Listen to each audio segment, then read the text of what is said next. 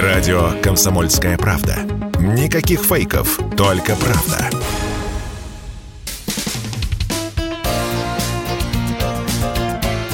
Говорит полковник. Нет вопроса, на который не знает ответа Виктор Баранец.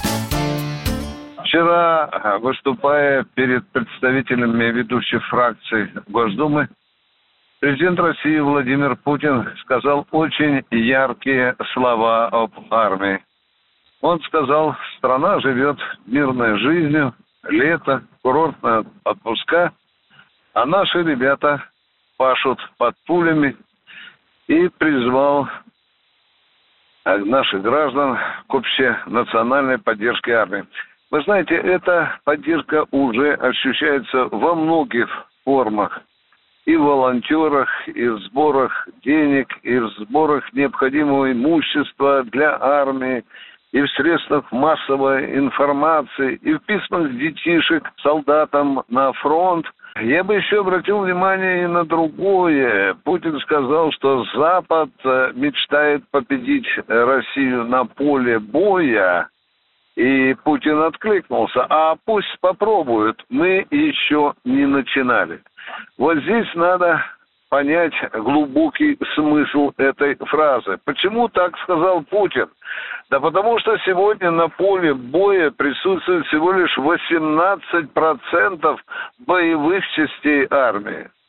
Мы сегодня воюем количеством солдат, которые на ряде участков фронта в два раза меньше, чем у противостоящего противника. Зато мы берем мастерством и зато мы берем огневым превосходством. Что, в общем-то, таким нытейным тоном и признают украинские генералы и политики и вымаливают у Запада все новые и новые виды вооружений. Но вчера из Вашингтона один из крупных американских политиков сказал, странная вещь как-то какая-то получается. Чем больше мы даем Киеву оружия, тем больше он у нас его просит. Ну что, российская армия ведь тоже не сидит сложа руки. Мы видим ежедневные брифинги официального представителя Министерства обороны Коношенко, который сообщает нам о количестве уничтоженных вооружений, как украинских, так и западных. Я думаю, что эта тенденция будет и дальше продолжаться до тех пор, пока Запад не поймет, что он льет воду в сито. Сколько бы он вооружений не поставлял, огромное количество уничтожено.